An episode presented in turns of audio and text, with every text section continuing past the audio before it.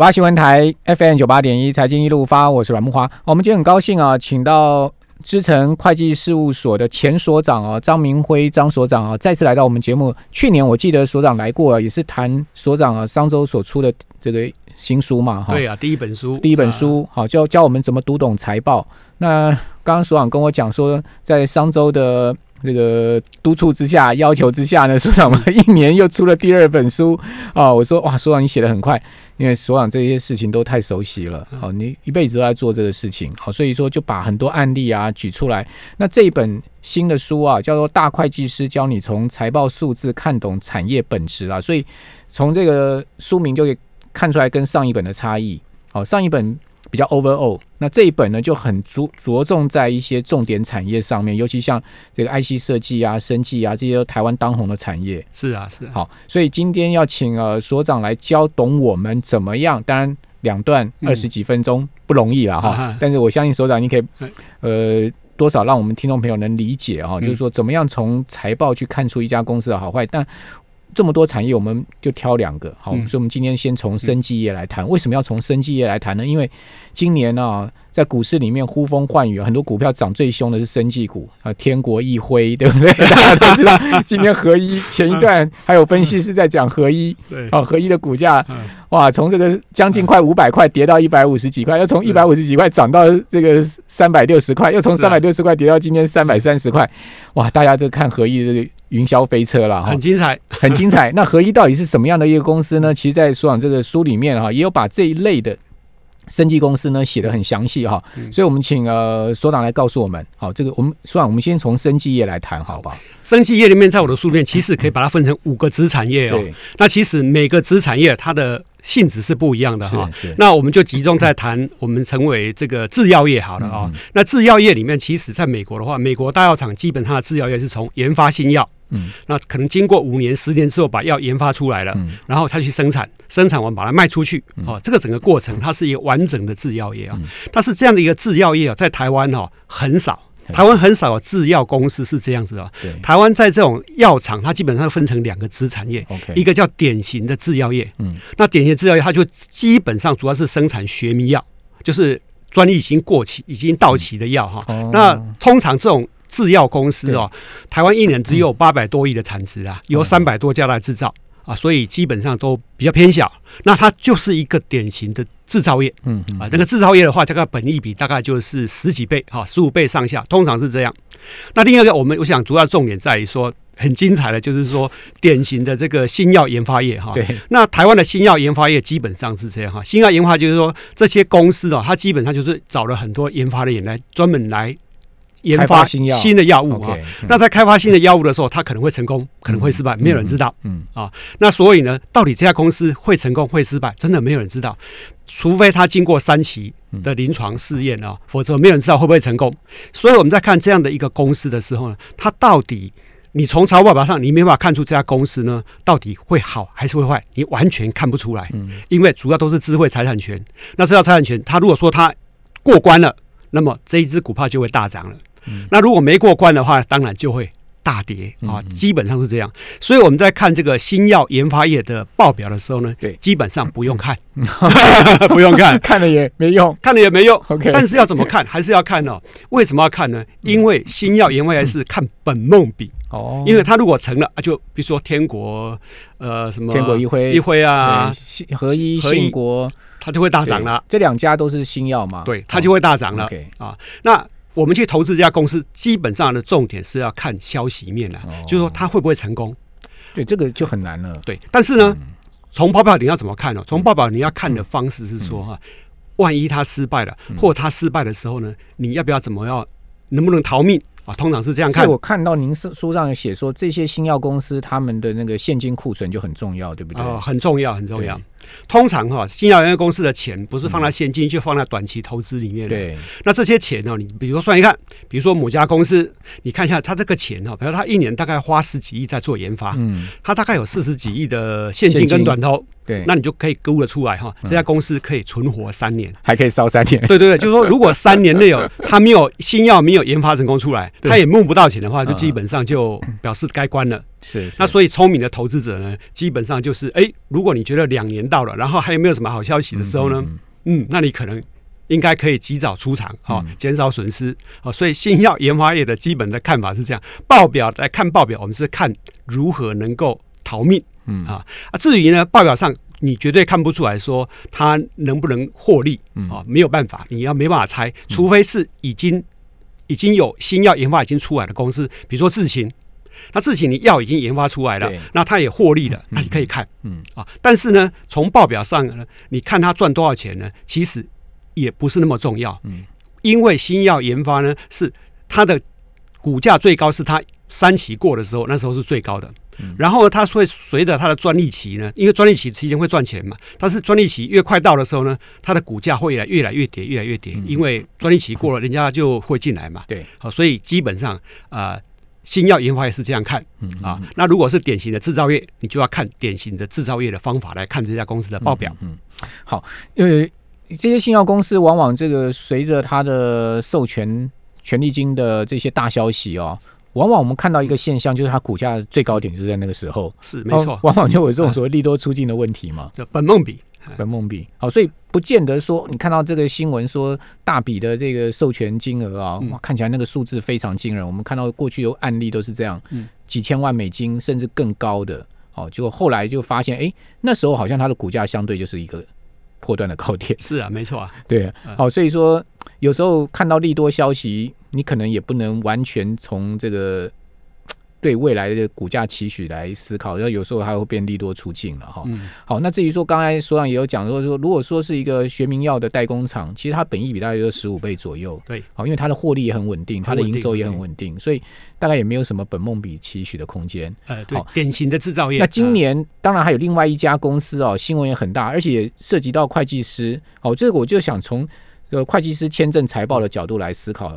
就请教所长，因为所长很有经验的哈，在康友 KY 这家公司，好也涉及到了某家非常有名的会计师事务所，很多人都问我哦，还有两两个会计师也屌屌哦，这个甚至可能还要背负一些责任的哈。那康友又是一家这个 KY 公司嘛，那他要去查账啊，哈，或者是说要去做这个库存啊，他要到海外去，就这个康友出问题，就是说他厦门的子公司的机器设备被银行给这个这个。等于说扣押了，对，好，那出了一些财务的问题，然后牵连到连董事长都失踪，到现在好像董事长被通气嘛，哦，所以从康友 KY 这个事情，呃，我不晓得说让您怎么去解读这个会计师在签证这个呃生技公司啊，或者是新药公司上面的一些风险啊，或是说呃他们从会计师角度应该去注意的事情。呃，其实啊，这个。康友哈，我们刚才讲哈，康友是典型的制造业，它不是新药研发业，你要很清楚，那个它是做的嘛，输液的，就是那个。我们一般讲的葡萄糖啊这些东西，是是，所以是非常的普通的一个产业，它就是典型的制造业。我们用这个角度来看，所以它不是新药研发业，这是第一点啊。那第二点，其实台湾这个查账失败的案例实际上不多，跟全世界比起来，台湾的这个查账的成功主要都是成功的，失败率其实是很低的啊。那如但是如果我们要谈康友的话呢，呃，其实我们可以从这样来看哈，你会看看你注意看到康友的账上啊，去年年底的账上大概有。五十五十五亿左右的现金哦，跟短头，我有记得，他第一季现金突然大幅消失，对不对？呃，第一季我倒没有去看，我们去我们我们 common case 可可以这样来看啊，他有五十五亿的现金跟短头，对，然后他跟银行借了大概十五亿，对。那我们想想看啊，一个正常的公司，如果有我有五十级的现金，我需不需要跟银行借钱？照来讲不需要啊，啊，我现金我现金都就够用了。对，其实是不需要的，对不对？对。但是还是难免会有一些公司，因为呢。银行的需要呢？比如说我要开信用状，或者是我要跟银行做一些所谓的关系往来啊往来，所以会去借钱。但是如果我有这么多现金的话，其实我不会借这么多钱。这是第一个啊。那第二个是呃，他去年年底啊，你会发觉一件事啊，他十五亿所他五十几亿的现金跟短投啊，所产生的利息收入啊，是低于是低于他的财务成本的，就是说十五亿的财务成本高于。现金跟短投的利息收入了，就是我的利息成本大于我的利息收入，这是有点比较怪的地方。因为这个金额差了三倍啊，呃，是比较怪的地方，没有错。啊。比如说这个台湾哈，有很多公司哈，我有很多现金，我也有跟银行借钱。对，比如说红海、嗯，台积电、联发科、瑞昱啊，这个和硕啊、广达这种公司哦，他们有很多现金，也跟银行借很多钱，但是这些公司都清一色的利息收入会大于财务成本。嗯，那这家公司当然是比较怪一点的啊，当然是呃，但当当然这个最后要去减掉去去看的，但是就是它比较怪一点，没有错。嗯，好，那 KY 公司因为他们的总公司都在海外嘛，对，好，那是不是在呃会计查账啊、签证上面，KY 公司会比较？我们需要留意呢。呃，基本上我觉得我倒宁愿把 KY 公司分成两类。OK，哦，有一类的 KY 公司其实啊，它跟台湾的密关联度非常非常密切哦。比如说真鼎，对啊，真鼎是做软板的啊，PC 的软板，它跟台湾非常非常密切哦。这个基本上这个问题不大。是。那有一些 KY 公司可能它跟台湾的就接触度就没有那么没有那么细了哈。呃，所以可能。看过去也有一些公司类似这样的情形会出事啊，所以这一点也也是可以看的哈，可以了解。但但是另一方面就是查账来讲，其实呃查账来讲的话呢，台湾的很多体系呢，台湾的很多制度其实是非常的好的。比如说会计师跟银行函证啊各方面呢，银行一定会配合。嗯，那么在有些国家呢，你要去配合的话，银行不是那么的配合，甚至有时候会，甚至有时候甚至会掩护。的现象，嗯，哦，那当然这就是要会计师要很小心的地方了，啊，这就是这样子。好，那我们等一下回来要谈这个 IC 设计产业哈，我们等一下再请教张所长。九八新闻台 FM 九八点一财经一路发，我是阮木华。我们今天很高兴啊，再次请到张明辉所长来到我们节目现场。所长，呃，这个去年出了第一本有关财报书之后呢，其实。这个蛮多人讨论，而且呃也很畅销啊，所以商总马上又请财长首长再出第二本。那当然，因为第一本跟第二本这个书是有连贯性的嘛，哈，这个有没有听友在网络上问这个问题？好，那个。第二本，我们就今天介绍这本哈，大会计师教你从财报数字看懂产业本质。所以大家一看这个书名就知道说，哦，今天这本书呢是比较偏重在特定产业上面，对不对？对。好，因为我们第一本是比较全面性哦，那全面性的看财报，不见得是说，呃，看到。每一个产业的细节了，是不是这样的，所长？呃，对我去年呢出这一本书的时候，有些读者就反映说，呃，为什么我书上所讲的一些指标好像用起来很怪异这样子啊？比如说，有人就说，哎，这个因为我的书的观念是说，这个去年有上市一家叫和润，哈，和润租赁，和润，和润说，哎呀，他的负债比例八十几趴，这个这个财务有问题哈，这个不要投资。嗯，那我就昏了，因为什么？因为和润是准准金融业。金融业的负债比例没有个没有个八成的话，表示他不尽责，嗯，所以呢就误解了哈。那这个意思是什么？就是说，其实哈，这个每一种产业它长得一定不一样，就像人一样，白人跟黑人跟黄种人长得就是不一样。那财报也是一样哈，每一种产业长得长得都会不一样。对啊。好，所以这个金融业，因为它有这个存放款的问题嘛，哈，所以它一定会有这些所谓的负债资产，相对它比率会比较高的问题。好，那当然我们刚刚讲说，大家很关心另外一个产业，就是台湾的一个命脉产业，就是半导体。好，那半导体其中有一个 IC 设计产业，我看到所长书上有讲说，特别要去注意这个 IC 设计公司的毛利率。对不对？还有它的研发费用率，哦，这两个率很重要，是吗？是是。哦，这为什么？这这也就是说，这本书会针对呃特别产业去告诉大家财报阅读的重点嘛？嗯。好，这为什么这两率对 IC 设计业来讲特别重要？IC 设计业哦，它它主要哈是要它没有它没有太多的设备，它主要是找人来研发来设计，当然会有一些设备来协助它去研发一颗晶片出来，所以它最主要的支出就是研发费用。是哦，比如说联发科，联发科一年要花超过五百亿去做研发，嗯，那研发费用这么高的话，它要怎么去能够把这研发费用能够赚回来？当然，它的。它的它生它设计出来的晶片要能够卖，毛利要够高。如果毛利不够高的话，它就没办法赚钱了，因为它的研发费用是二十几趴，要三十趴，所以它一定要能够把这个 cover 回来。哦，所以就是为什么说这个 IC 设计通常哈，通常毛利率会在四成或以上，啊，会是以上哈，除非你是比较特殊，比如说这个。呃，另外一家联咏，联咏大概三十趴左右，因为它是那是面板面板驱动 IC，那可能比较特殊，否则一般都在四成以上。嗯，通常这个现象啊，这是第一个啊。那毛利高，主要是因为要能够把研发费用 cover 起来啊，所以这就是相对的这个东西的。所以我们在看 IC 设计业的时候呢，这个你看损益表就是看毛利率跟研发费用率，研发费用率不能掉，为什么不能掉？你等于放弃未来嘛，不能掉。那毛利率就是说，哎，你毛利。在处在越高越好，好越高越好，就就是这样看。那如果看资产负债表的话，你要注意存货的金额。嗯，为什么要看存货金额？因为存货其实哈，这个 IC 设业是我们整个电子业的几乎是最上游了。它存货如果如果再减少的话，表示这个在大概下一季没有什么问题啊。那如果存货金额慢慢堆叠的时候，就表示哎，这整个电接其实慢慢慢慢在 slow down 了。嗯，好，我们其实可以这样来判别。嗯，好，那存货是不是还有这个所谓存货周转天天数我们要注意呢？呃，没有错，通常哦，IC 设计业的存货天数大概大概七十天左右。七十天，哎，存货啊，应收账款大概大概三十。是每家公司大概差不多是这样吗？大概都差不多是这样。其实每种每种产业都不一样。比如我举个例子啊，这个电子组装业，比如说红海，红海的存货大概都三十几天，嗯，应收账款七十几天。所以你把它颠倒过来想哈，IC 设计业的应收账款三十几天，跟这个。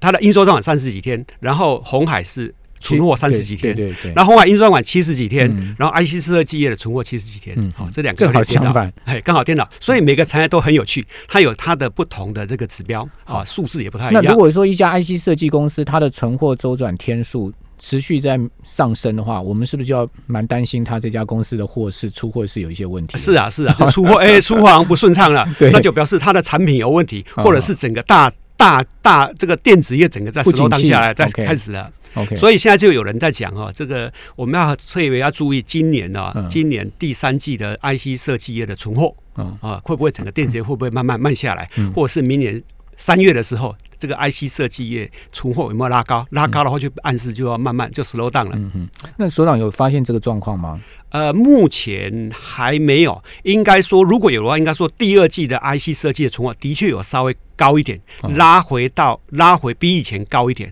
但是还这个数字还不足以判别出这个啊，这个现在整个电子业在 slow down 没有啊，目前还看不出来。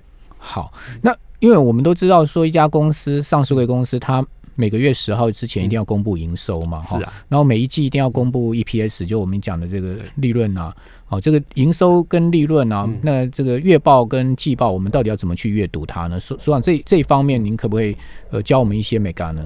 您说营收跟营收我们要关注什么？好，就每个月十号我们要关注一家公司的营收，我们要看什么？然后呢，呃，季报公布出来，我们要重重视什么？其实哈，对这个台湾有一个局势。